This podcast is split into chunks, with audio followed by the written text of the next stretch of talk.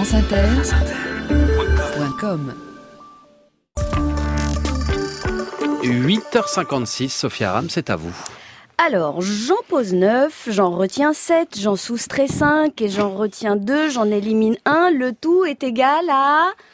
À 3. Ah. Et oui, oui, oui, 3.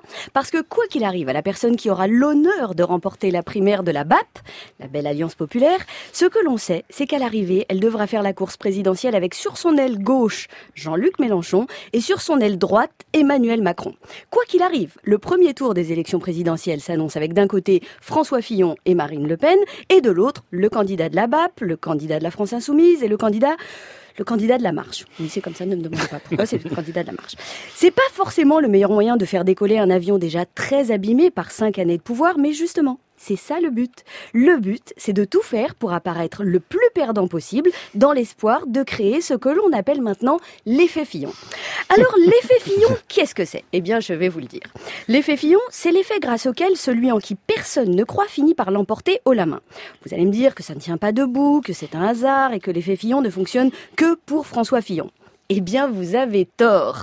Parce que, si vous vous souvenez bien, à quelques mois des primaires de 2012, François Hollande lui-même avait pris tout le monde de court et c'était lui qui avait créé le premier l'effet Fillon, qui ne s'appelait pas encore à l'époque l'effet Fillon.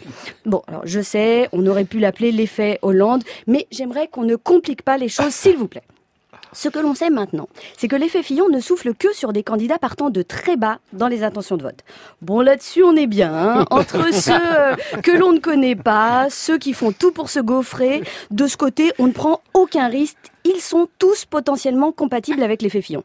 Au début, j'ai eu un peu peur pour Manuel Valls, justement. Mais j'ai tout de suite été rassurée lorsque je l'ai entendu. Ce 49-3 teasé en direct sur cette antenne. D'ailleurs, sans effet Fillon, comment imaginer? Une seule seconde qu'un garçon aussi intelligent se fasse harakiri tout seul sans que personne ne lui pose la moindre question sur le 49-3.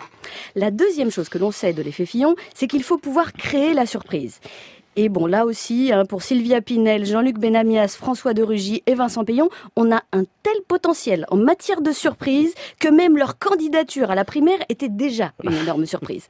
Mais attention, c'est là qu'il faut être prudent et ne pas confondre l'effet Fillon et l'effet Copé, qui interviennent à peu près dans les mêmes configurations, mais avec des effets très différents en matière de résultat final. Alors, pour Benoît Hamon, j'ai une inquiétude.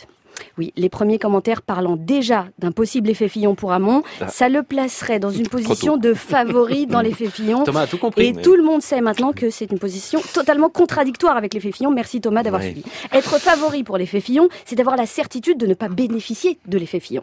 Reste Montebourg. Trop haut pour bénéficier de l'effet Fillon, trop bas pour bénéficier de l'effet Juppé, qui, je vous le rappelle, est le contraire de l'effet Fillon. Du coup, on ne sait pas. Alors, son plus gros risque, c'est qu'en cas de défaite, ils finissent par demander aux finalistes de faire entrer leur cohérence dans la sienne, ce qui commencerait à faire beaucoup vu que ce serait la deuxième fois. Et là, on pourrait le soupçonner d'y avoir pris goût. Bref, ce que l'on sait, c'est qu'à gauche, on n'en sait rien et que pour la présidentielle, Fillon étant aujourd'hui fa- favori, il n'a ah, là, je suis désolée, il n'a lui plus aucune chance de bénéficier de l'effet Fillon. Merci, je crois qu'on a. Vous avez suivi vais partir en vacances. hein. Claude Bartolone, ça va se finir en Fillon ou en Copé, la candidature de Valls alors? Ça va se finir en valse. En Valls.